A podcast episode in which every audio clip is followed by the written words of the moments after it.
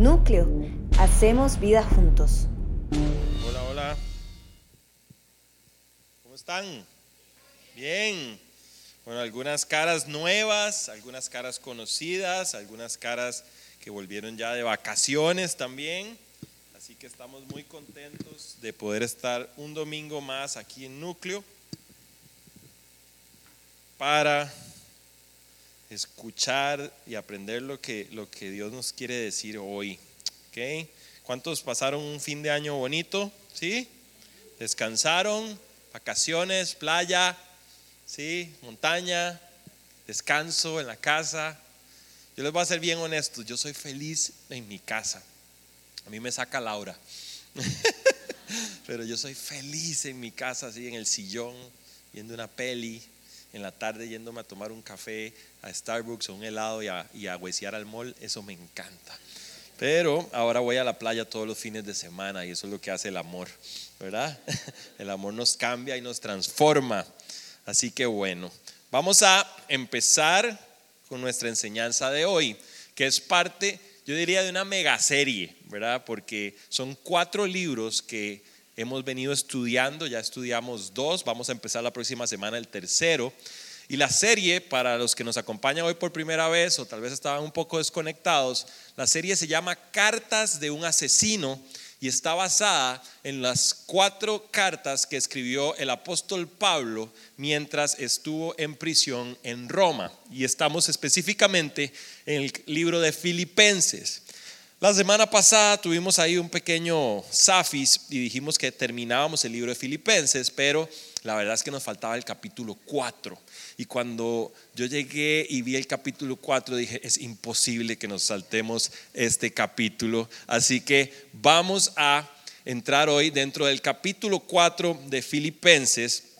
Eh, y es un libro, el libro de Filipenses, que nos ha enseñado muchísimo acerca del gozo, que es el tema principal del libro, y acerca de la paz. Y nos ha llevado por pasajes increíbles. Así que, sin más, vamos a entrar directamente al texto. Vamos a ir a Filipenses 4, versículos 4 al 13. Yo lo voy a leer en la nueva versión internacional. Si usted quiere acompañarme en esa, bienvenido. Y si no, en la que usted tenga a mano como siempre les digo, es básicamente lo mismo. Dice, alégrense siempre en el Señor.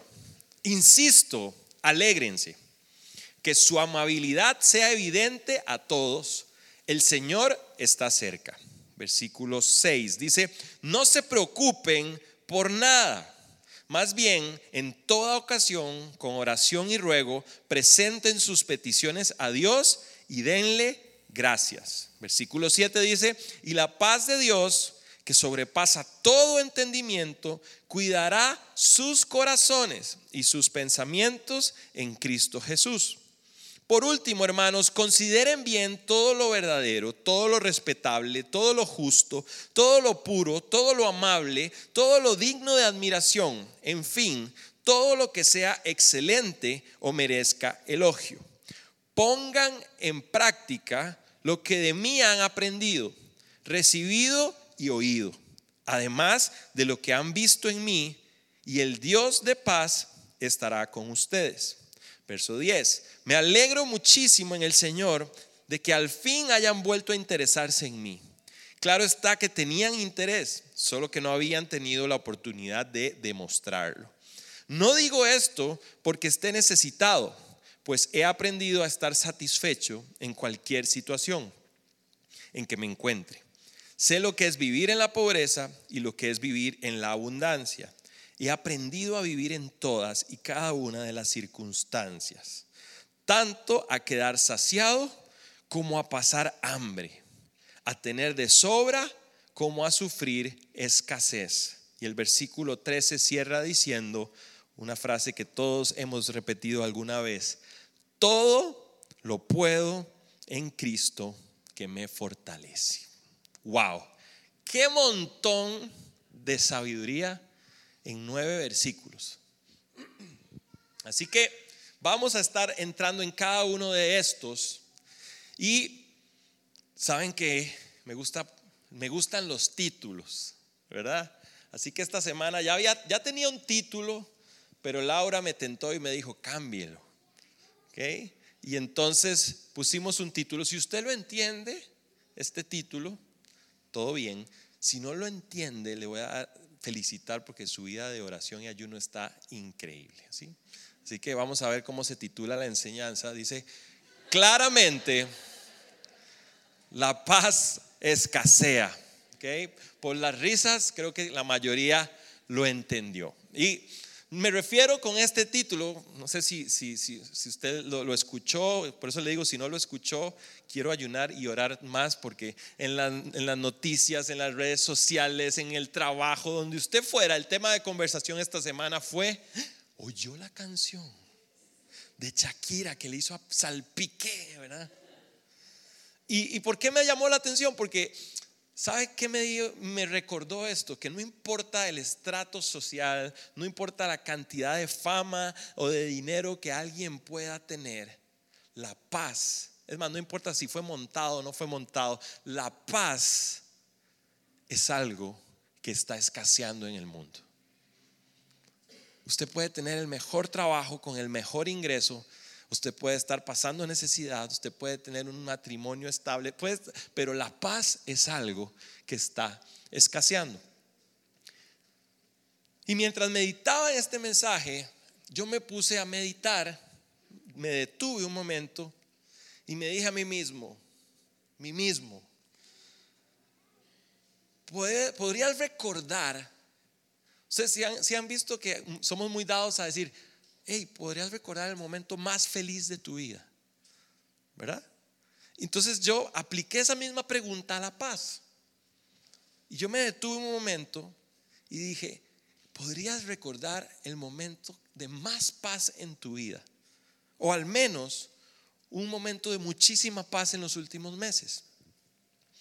Tomando en cuenta, si quieren ponemos la que sigue,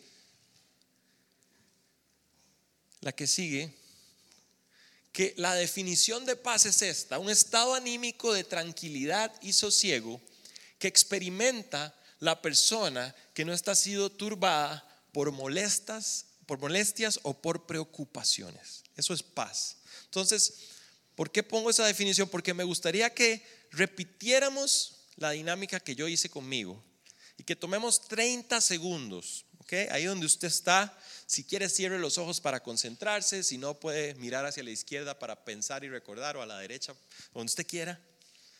Pero quisiera que tomemos unos segundos y repitamos esa dinámica. Trate de recordar el momento de más paz en su vida o el momento de más paz en las últimas semanas o en los últimos meses. Le voy a dar literalmente 30 segundos para que usted recuerde eso. Vamos a hacer esta dinámica juntos.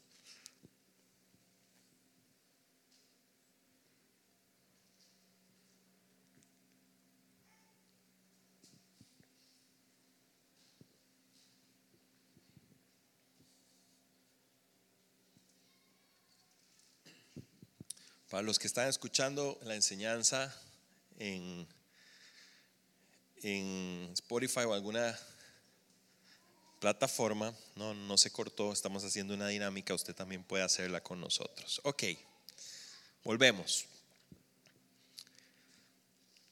La dinámica me abrumó. Le voy a decir por qué.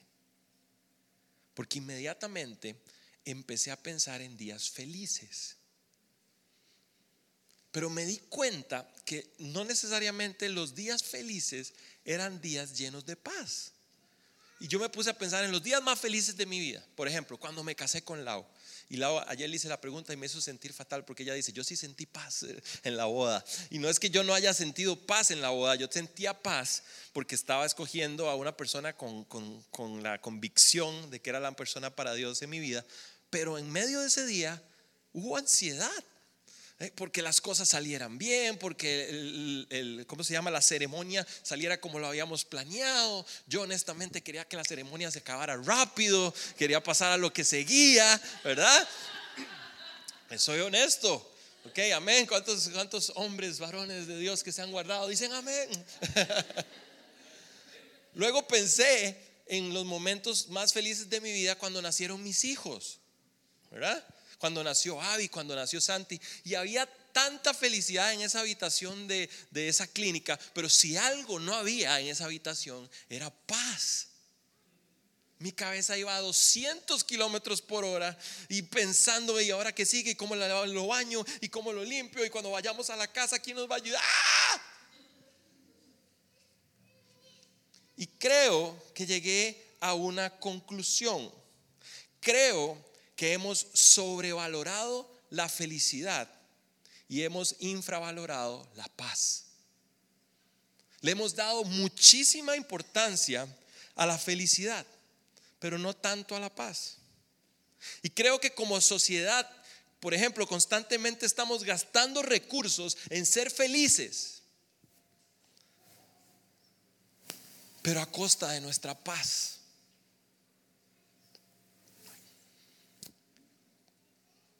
Y, Dios me regaló esta frase, como personas, como matrimonios y familias, a veces nos desgastamos en ser felices a precio de paz. ¿Ok? Cuando tenemos la bendición de conocer una pareja que está en planes de casarse, Laura y yo le decimos, no se endeuden su boda. Porque están pagando felicidad a precio de paz. Sí, van a ser felices por seis horas como mucho, ocho. Pero cuando lleguen a casa no van a poder ir a comprarse ni un Churchill al puerto. Y eso le va a generar tensión a su matrimonio en el primer año, que además es tenso. ¿Sí? Conoce gente que gasta más de lo que debe y más de lo que tiene porque eso lo hace sentirse tan feliz. Pero cuando llega al estado de cuenta, se acabó la felicidad y empieza el crujir de dientes. Y así podríamos aplicarlo a tantas cosas en nuestro matrimonio, en nuestras relaciones, en nuestra familia, a veces ocultamos los problemas tratando de ser felices, pero en el fondo no hay paz. Y cuando me pude detener en esta pregunta y, dije, ok, ¿cuál fue mi momento de paz? Ese que, me estoy preguntando.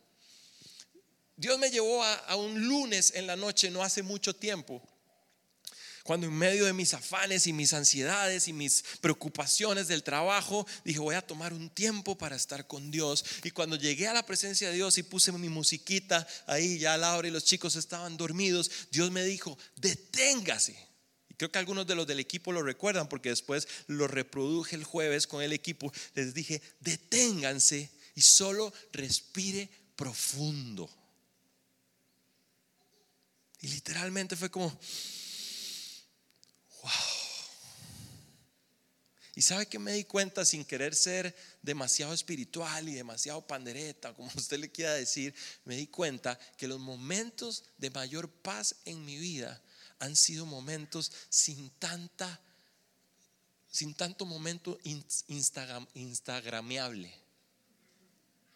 Han sido momentos a solas en mi sala, en mi cuarto, en la presencia de Dios donde se calman mis emociones, se calma mi mente. Tal vez no estoy estrenando un carro nuevo, tal vez no estoy eh, adquiriendo un bien, pero Dios trae paz y descanso. Y hoy quiero hablarles de eso. Y creo que es lo que Pablo nos está hablando en estos versículos. Ahora, vamos a hacer un, poquito el contexto para entrar otra vez al texto. Y lo quiero hacer porque tenemos varias semanas de no, de no vernos. Bueno, lado la semana pasada retomó, pero algunos tampoco nos acompañaron. Solo es un breve recordatorio de quién escribe esta carta y desde dónde la escribe. ¿Quién escribe la carta de Filipenses? La escribe Pablo, el ex perseguidor de la iglesia primitiva. Ojo algunos de los adjetivos. El torturador de cristianos. El que dijo que si alguien tenía de qué jactarse, ese era él, judío de judíos en cuanto a la ley fariseo, celoso y velador de la ley. Ese que dijo en este mismo libro, en el capítulo anterior, todo lo he considerado por basura, todo lo he considerado por escoria, comparado con el invaluable privilegio de conocer a Jesús y de experimentar su poder y padecer junto a Él, siendo semejante a Él en su muerte a ese Pablo que ya hizo viajes misioneros y que esparció el mensaje de Jesús por toda Asia, Europa y África y que ahora está en sus últimos años de vida y de ministerio en una prisión amarrado 24 horas a un oficial de la élite del ejército romano que cambiaba de turno cada ocho horas. Teniendo esto en contexto, es casi sarcástico que Pablo nos hable de paz. Así que yo sé que usted y yo hoy podemos venir aquí y decir, no, es que es muy bonito hablar de paz cuando mi vida es perfecta, muy bonito hablar de paz cuando no hay problemas, pero la persona que nos está escribiendo esta carta tiene autoridad moral para hablarnos de paz. Y es lo que quiero contar hoy. Entonces, yo les voy a dar hoy cinco claves para tener un 2023 llenos, lleno de paz. Traté por todos lados de reducirlo a cuatro, pero no lo logré. De verdad, dije, no, cinco son muchos, vamos a cuatro y no pude. Así que voy a tratar de ir directo para que nos dé tiempo. Ok, cinco claves para que podamos tener un 2023 lleno de paz, no según Vladi, según la palabra de Dios. Número uno, alegrémonos en el Señor.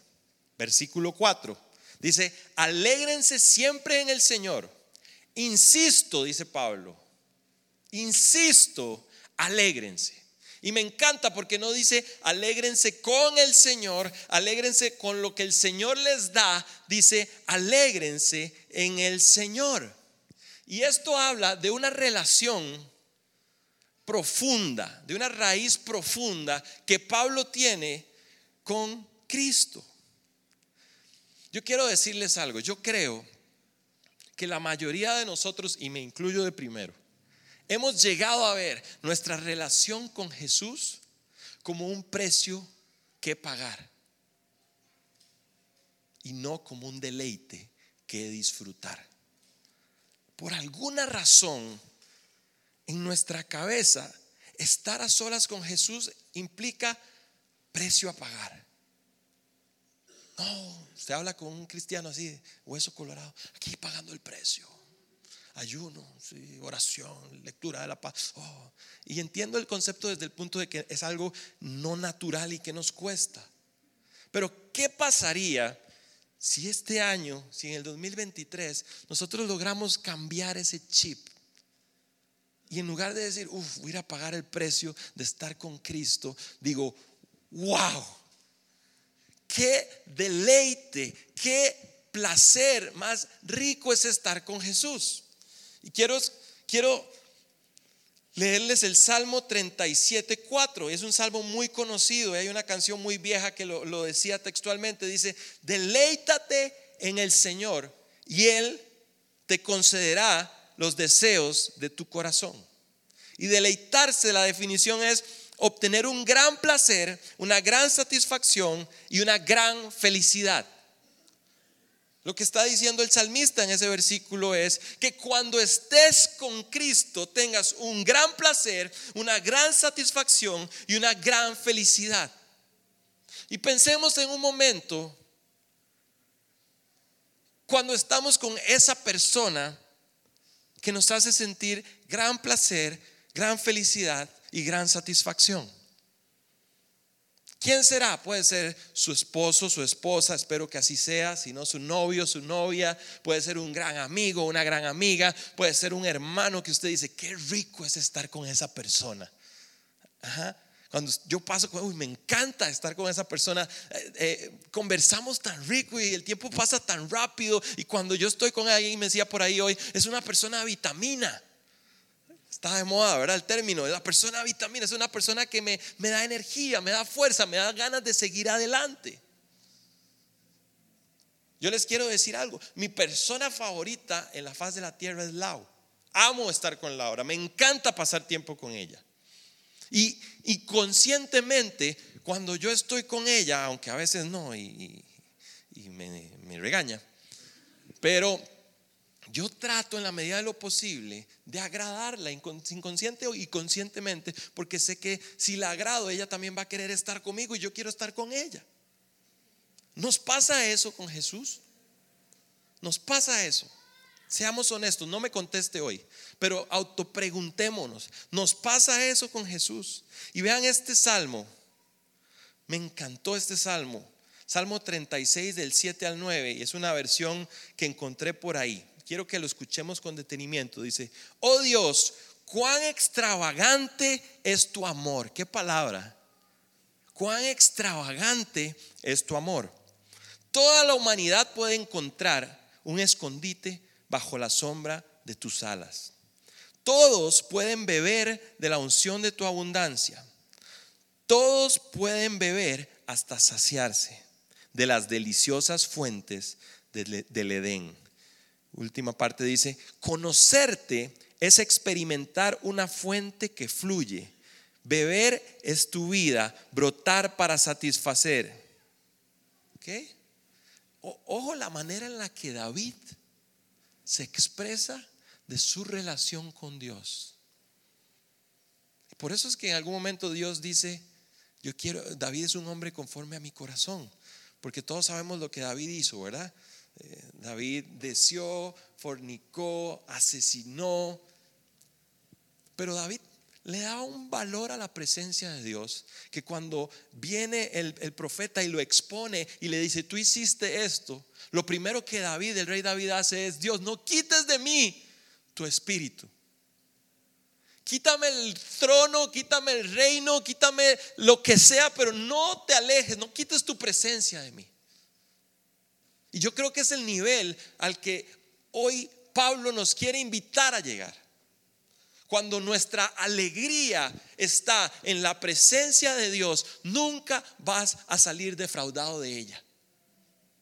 Te lo voy a decir de nuevo. Cuando nuestra alegría es solamente encontrarnos con Él, nunca vamos a salir defraudados de ahí.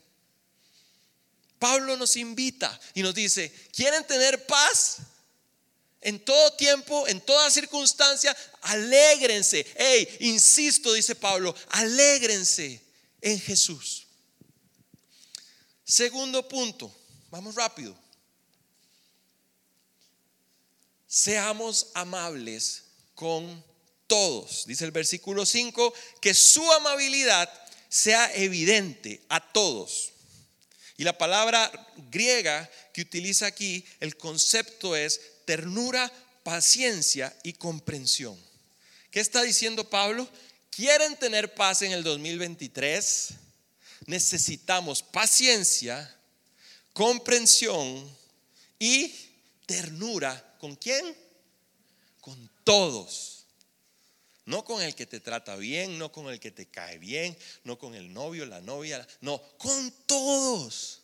Sí, sí, sí, sí, ese jefe que te saca las canas verdes, con él también.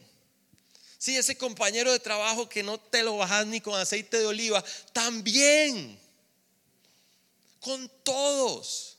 Y tiene lógica.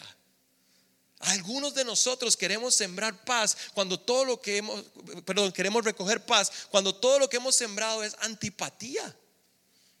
Cuando somos amargados en nuestro lugar de trabajo. Cuando somos eh, rudos en la forma en la que contestamos a las personas. Y todo eso lo escondemos detrás de, yo soy así, dijo Betty. Yo soy así. Así soy yo. Y así el Señor me ama y así Él me perdonó y así murió Él por mí en la cruz. Sí, pero no quiere que seas así. Porque Él te ama, Él te perdona y vas a ir al cielo, pero vas a tener una vida bastante amarga aquí. Y con poca paz. Queremos recoger paz en este 2023. Tenemos que sembrar ternura, paciencia y comprensión con todos. Con todos. Entonces, primer punto, alégrense en el Señor. Segundo punto, seamos amables con todos. Tercer punto, oremos y demos gracias. Verso 6 dice, no se preocupen por nada. Qué lindo Pablo. ¿ah? no se preocupen por nada. Más bien, en toda ocasión, con oración y ruego, presenten sus peticiones y denle gracias. Y lo que nos está diciendo Pablo es que la oración está íntimamente ligada a la paz. Y saben una cosa, hay una nueva tendencia ahora en, psicología. Tama, que es psicóloga, lo, sabe, pero hay toda una tendencia de repetir mantras y repetir ciertas palabras y ciertas oraciones y meditar. Y la palabra de Dios hace más de dos mil años nos ha enseñado y nos dice, ¿quieren tener paz? ¿Quieren no preocuparse por nada? Bueno, oren. Oren. Pablo nos presenta el concepto de paz en este versículo como una actitud que abandona las preocupaciones. Ahora, para usted y para mí que somos ansiosos, escuchar a Pablo decir esto nos resulta casi imposible. ¿Cómo no me voy a preocupar por nada? Entonces, ¿qué voy a hacer de mi vida? Ya me preocupé porque no tengo eh, de qué preocuparme. Pero vean qué interesante esto, porque la solución que nos da, Pablo no es un quietismo artificial. No, es, no es un declarar positivas frases sobre la realidad. No, no, no. Pablo no nos dice no se preocupen por nada, tranquilos, paz y amor. No, no. Pablo nos da una solución y esa solución es una oración intensa y genuina que disipa la ansiedad. Pablo dice, no se preocupen por nada, más bien, es decir, en lugar de preocuparse, en toda ocasión con oración y ruego. Y la palabra griega para oración implica cuatro, cuatro, cosas distintas que no las vamos a ver todas ahora, pero una es una, una, una, oración específica, otra es un ruego intenso, otra tiene que ver con la oración en general. Lo que nos quiere decir esto es que hay tantas formas de comunicarnos, de comunicarnos con Jesús. Hay tantas formas. Hay tantas formas, pero yo quiero decirles una. Y esa es una oración genuina. Esta semana visitábamos a una pareja y, uno de ellos nos decía, yo me senté en el baño, en el baño de mi, de mi casa, cerré la puerta y volví al cielo a ver y le dije, ¿qué querés?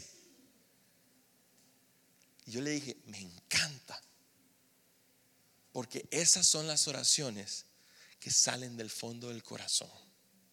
Cuando nos quitamos la careta y la religiosidad de las oraciones lindas y aprendidas y eternum pater. Glorioso, hay momentos para adorar a Dios y hay momentos donde como David también una vez le dijo en la cueva de Abdulán, me siento como un gusano y esas oraciones calman la ansiedad. Usted me dice, es que yo oro y no calmo mi ansiedad. ¿Será que estás repitiendo frases que suenan lindo para calmar tu mente, pero tu alma sigue ansiosa porque no has podido destapar todo lo que hay ahí? Literalmente es abrir el corazón y drenar ese absceso. es derramarnos en su presencia. Es decirle, ya no aguanto esta situación. Estoy buscándote, yo trato de hacer lo correcto y no te veo. ¿Usted se imagina a Dios resentido? No. La Biblia está llena de esas oraciones. Lo que les estoy diciendo y nos estamos recordando hoy es, yo no les estoy hablando de ir a orar cinco minutos para calmar la ansiedad o la conciencia. No les estoy hablando de oraciones aprendidas y repetidas, les estoy hablando de momentos de genuina sinceridad con Dios, de abrir el corazón y dejar salir todo lo que está allá adentro. Primer punto, alegrémonos en el Señor. Segundo punto, seamos amables con todos. Tercer punto, oremos y demos gracias. Cuarto punto, pensemos en lo bueno. El versículo 8 dice, por último, hermanos, una versión dice, en todo esto pensad. Esta dice, consideren bien lo bueno, lo verdadero, lo respetable, lo justo, lo puro, lo amable, todo lo que es digno de admiración. Y yo me ponía a pensar, todo esto, todo lo bueno, lo perfecto, lo amable, todo esto, Pablo nos dice, en esto piensen. ¿Qué es lo que hace mi mente ansiosa? Mi mente ansiosa piensa en todo lo que podría salir mal. Y de hecho, esto es lo que hace el miedo. El, miedo nubla la posibilidad real de que algo bueno pase. Tengo una oportunidad al frente y en lugar de pensar en el y si sí, yo pienso en el y si no. Y si no me va bien. Pero la realidad es que es 50-50. ¿Sí?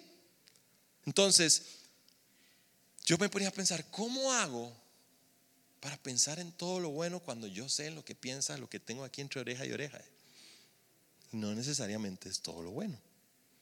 ¿En qué piensa usted? No me diga, pero uff, si hoy hubiera, eh, hubiera, una herramienta que, que pusiera en PowerPoint lo que está en mi mente, uff, Dios, temblaría mis rodillas. ¿Qué? Yo sé que la suya no, pero es la mía. ¿Cómo hacemos para pensar en todo lo bueno? Y la, Biblia nos dice, meditar en su palabra. Romanos 12, ¿qué nos dice Romanos 12? Romanos dice, no se amolden al mundo actual, sino que sean transformados mediante la renovación de la mente. Así podrán comprobar la buena voluntad de Dios, agradable y perfecta. Y sabe una cosa, cuando leí este versículo, yo dije, esa podría ser una excelente definición de paz. Saber que estoy en la voluntad de Dios. ¿Sabe por qué Pablo tenía gozo en medio de su prisión? Porque él estaba convencido de que él estaba en medio de la voluntad de Dios. Y creo que les he contado esta historia, pero cuando Lau y yo nos casamos, nos fuimos a Estados Unidos a trabajar con una iglesia allá y nos fuimos literalmente sin saber cuánto nos iban a pagar. Eh, error. Pero en la ingenuidad de un matrimonio joven que quería agradar a Dios, nos fuimos y cuando llegamos allá nos dimos cuenta, ok, vamos a ser misioneros en serio. ok, no tenemos mucho dinero, ah, una Coca-Cola literalmente está fuera del presupuesto. Okay, esto es lo que hay, listo. Y fuimos y llegó el verano y estábamos en Florida. Y si usted alguna vez ha estado en Florida en verano, sabrá que es caliente y es húmedo, húmedo. Y estábamos en una ciudad donde el transporte público no existe. Básicamente, si usted tiene carro, existe, si no tiene carro, no existe. Tuvimos, eso sí, la gran sabiduría de alquilar un apartamento que estaba como a 800 metros de, de la iglesia donde trabajábamos. Y entre esos ocho, como un kilómetro puede ser, y en medio del camino había un mall.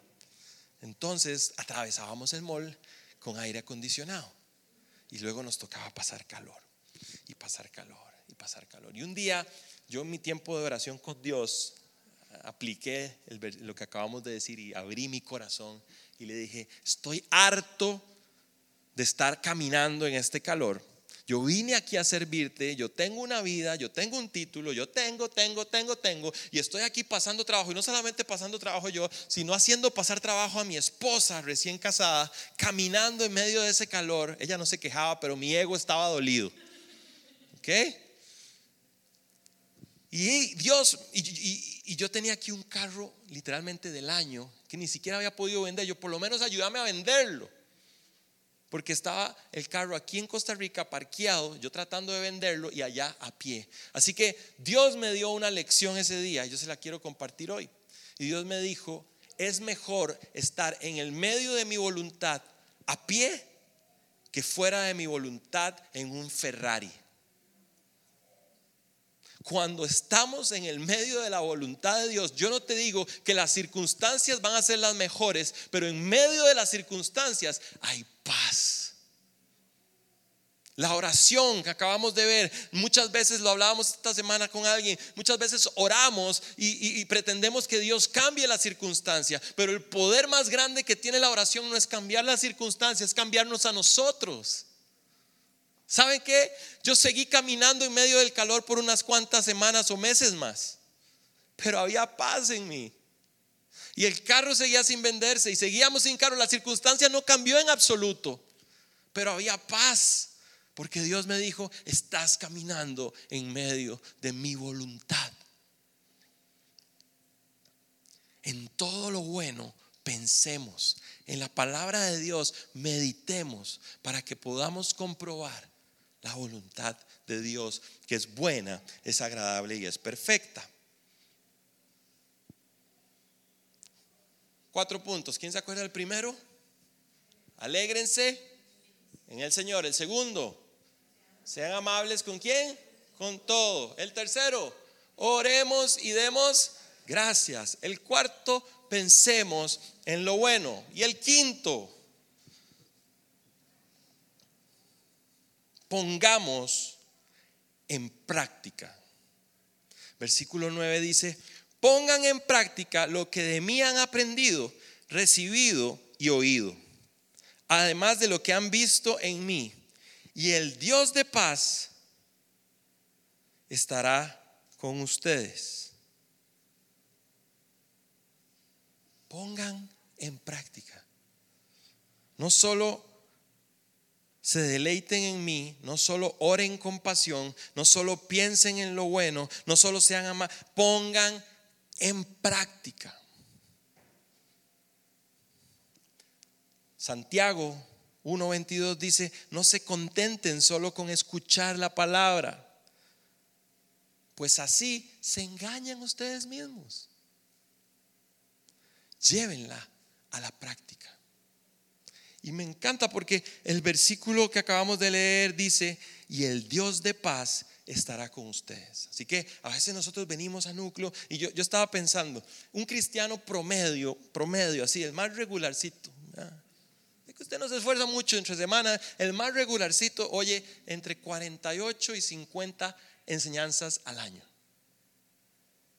Si usted ya es un poquillo más geek, se esfuerza un poquito más, usted dice, bueno, yo escucho 48, 50 en la iglesia, pero además me gusta escuchar podcast y tal vez me escucho unos 10, 15, 20 más. Y si usted ya es así, ¿verdad? Casi, casi, casi un ángel en la tierra, eh, también lee libros, ¿verdad? Y en esos libros Dios le da palabra y lee la Biblia a usted solo y tiene, wow, qué bueno por todo eso.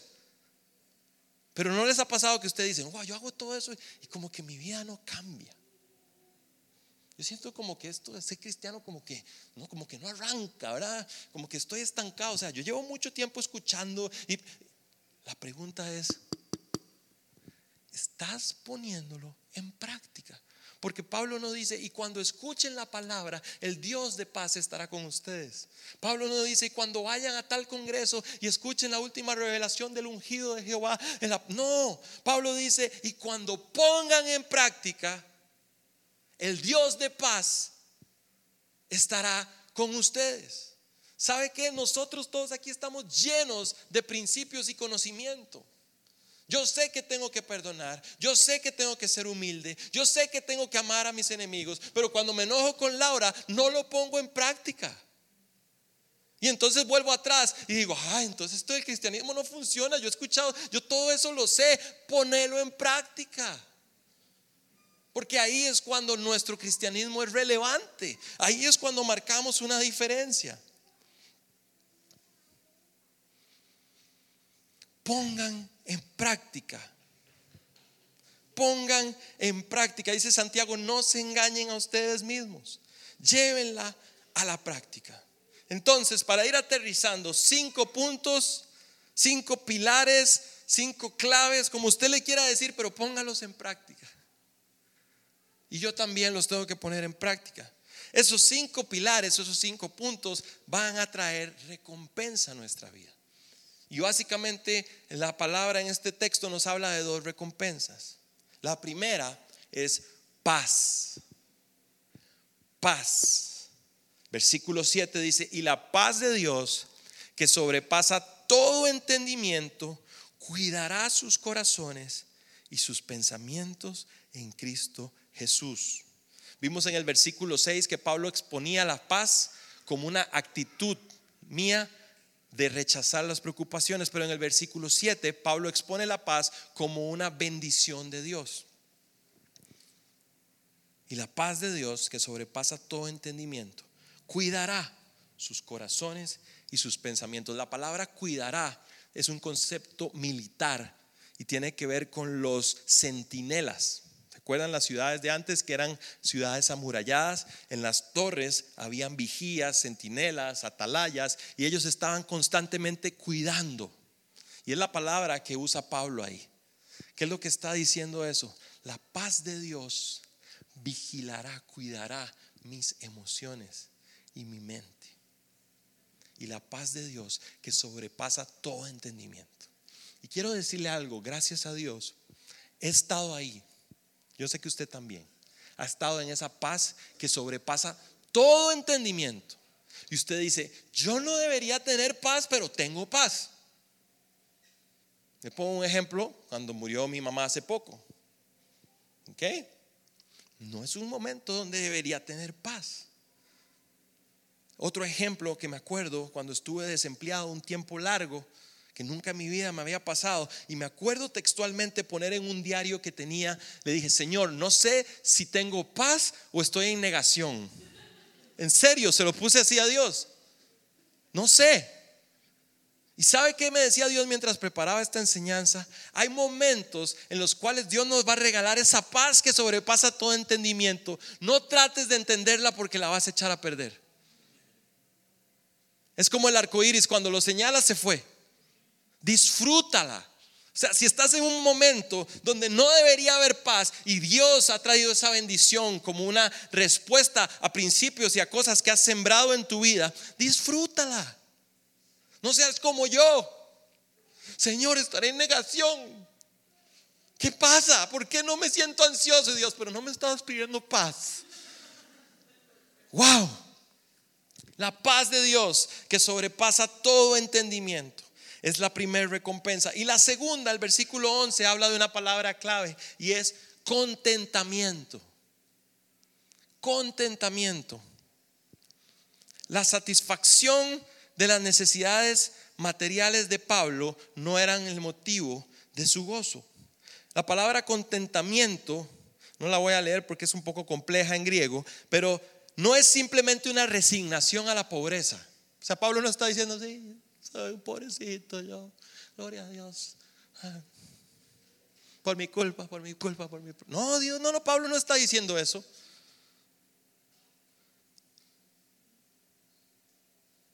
Pablo no, no, está adoptando un estilo de vida de pobreza. Lo que Pablo habla en esta palabra contentamiento, y escuche esto y si lo quiere anotar, anótelo, es una actitud de plena libertad ante los bienes materiales. De manera que cuando abundan, se les aprecia. ¡Uh! Nos está yendo bien. Gracias Señor, voy a honrarte con mis bienes porque me está yendo bien. Voy a honrarte con mi vida. Todo lo bueno que pase aquí es por ti, Señor. Cuando abundan, se aprecian y cuando escasean, se aprende a vivir sin ellos. Ahora, ¿por qué esto es importante? Porque el contentamiento no se refiere únicamente a la presencia o a la ausencia de bienes materiales, sino a las situaciones de la vida en general. Pablo dice, en todo lugar y en toda circunstancia he aprendido a vivir. ¿Sabe lo que está diciendo Pablo? En todo lugar y en toda circunstancia he encontrado satisfacción. Y hay una diferencia aquí, quiero aclararla, porque yo no le estoy hablando aquí de que usted diga, bueno, ya yo donde estoy, estoy, yo no me voy a esforzar por estar mejor, porque este, el pastor Vlad dijo que uno tiene que estar contento ahí donde Dios lo puso, y mi papá decía que el que nació para maceta del corredor no pasa, entonces, no, no, no, no, no nos confundamos. Yo creo que Dios nos dio la habilidad y las capacidades para mejorar. Y es totalmente sano y bíblico que quieras ser mejor en lo que haces, que querás ser un mejor profesional, que, que querás ser un mejor esposo, una mejor esposa, un mejor hijo, un mejor papá, que querás administrar mejor tus recursos, eso está bien. Lo que está mal es que eso te dé la satisfacción que estás buscando, porque se te va a ir la vida y no la vas a encontrar. Porque la satisfacción del ser humano no está ahí. La satisfacción del ser humano está en reconocer a Dios como Señor y Salvador.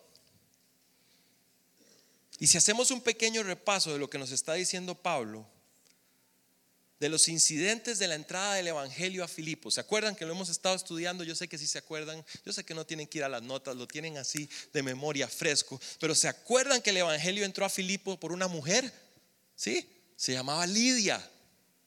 Lidia se convirtió y cuando Lidia se convierte, invita a Pablo y a otros misioneros a ir a su casa. Y Lidia era una mujer de un buen estrato social, una mujer pudiente, y les dice, aquí ustedes van a ser huéspedes de honor. Y Pablo y Silas y otro grupo están ahí.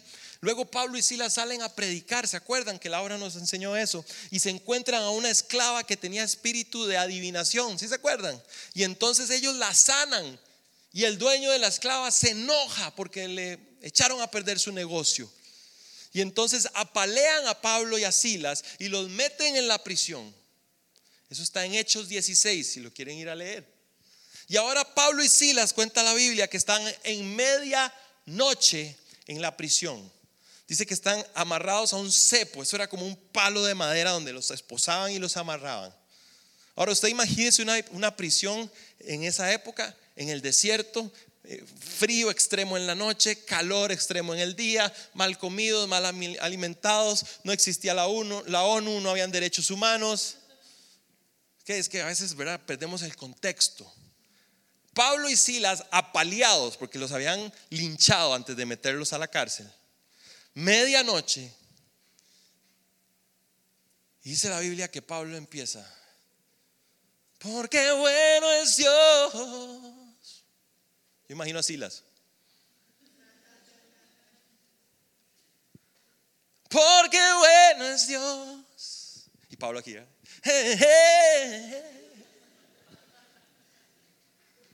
Porque bueno es Dios, para siempre es su misericordia en la prisión a medianoche, te acaban de apalear por predicar el Evangelio. No solamente por predicar, por demostrar el poder de Dios en tu vida a través de liberar a una persona que estaba encadenada a un espíritu de adivinación.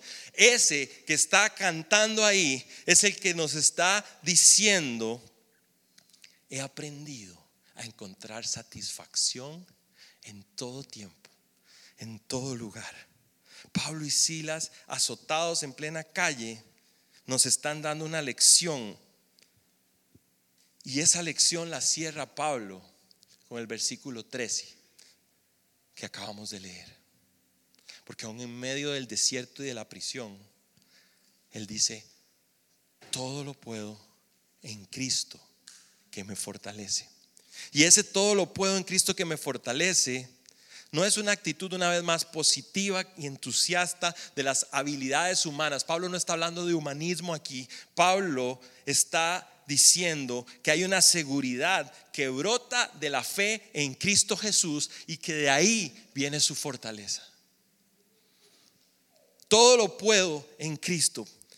El énfasis no descansa en las capacidades de Pablo.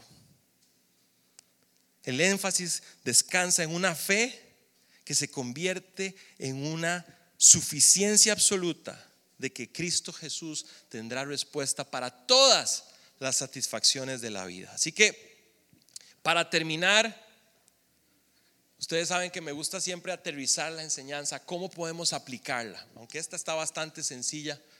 Eh, si me pueden ayudar con el piano, la música.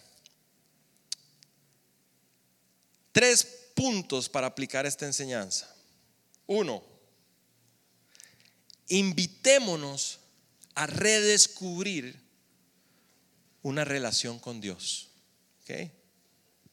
No sé cómo ha sido tu experiencia hasta ahora, pero yo quisiera que este año digamos, Señor, yo quiero sacarme el chip de pagar el precio y quiero disfrutar estar contigo. Yo quiero ser como David, Señor, que dice que en ti encuentra descanso, refugio, que en ti se deleita su corazón. Invitémonos a redescubrir esta relación. Dos, abrámonos a una oración genuina y sincera. ¿Sabe? Nuestra religión nos hace mucho daño. Nuestra religión nos, nos ha enseñado a, comunicarnos con Dios de una cierta manera específica. Pero la oración es hablar con tu mejor amigo. Sin tapujos, sin esquemas, sin reservas. Yo quiero invitarte y quiero invitarnos a abrirnos a una relación, a una oración genuina y sincera. Y el último punto que quiero ayudarnos a aplicar esta enseñanza es platiquemos menos y practiquemos más a Jesús. Platiquemos menos y practiquemos más a Jesús.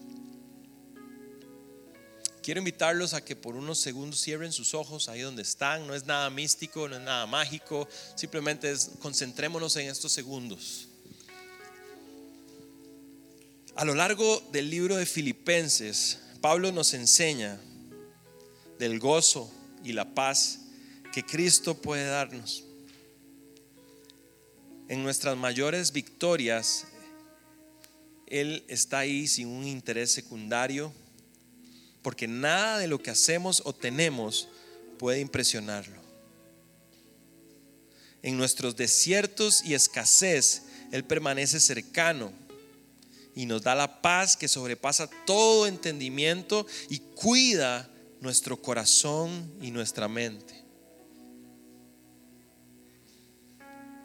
Hoy, hoy yo no estoy aquí delante de ustedes para venderles una fe barata en la que Dios nos promete solucionar todos nuestros problemas y caminar de nube en nube en medio de una vida de color rosa. Porque Jesús mismo nos dijo, en el mundo aflicciones tendrán. Pero la frase no acaba ahí. Pero tranquilos, yo he vencido al mundo. Hoy quiero recordarte que Él va a estar con nosotros en cada pasaje de nuestras vidas. Y que todo lo podemos en Cristo que nos fortalece. La adversidad es inevitable. El afán es opcional. La preocupación es un laberinto. La oración es la salida. Y quiero cerrar esta mañana con un versículo que me ha sostenido en muchos pasajes de mi vida. Cuando mi mente empieza a divagar y cuando mi mente quiere ir más rápido que la vida. Cuando mi mente empieza a nublarse de posibilidades negativas. Cuando vuelvo a ver mis recursos y mi capacidad y veo el problema que tengo al frente y se me hace insuficiente porque así lo es. Cuando ha habido dolor, tristeza, amargura, soledad, una y otra vez, Dios me ha llevado a Isaías 26:3.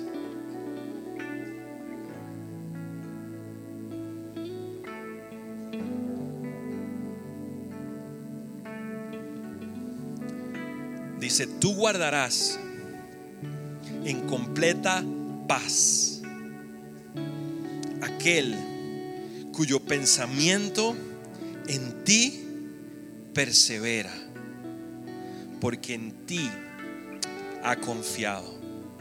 Y hoy Dios te lo dice literalmente. Yo guardaré en completa paz tu vida si tu pensamiento en mí persevera. ¿Sabe? La palabra persevera me habla de, conflicto, me habla de intentarlo una y otra vez, me habla de esforzarme en creer lo que Él ha dicho. Yo guardaré en completa paz aquel cuyo pensamiento en ti persevera, porque en ti ha confiado. Padre, yo te pido que en esta mañana tú ministres paz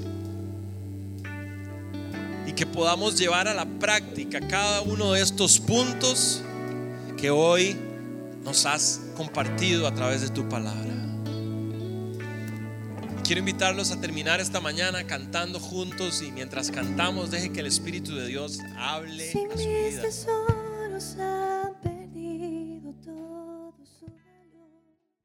Gracias por haber escuchado este podcast.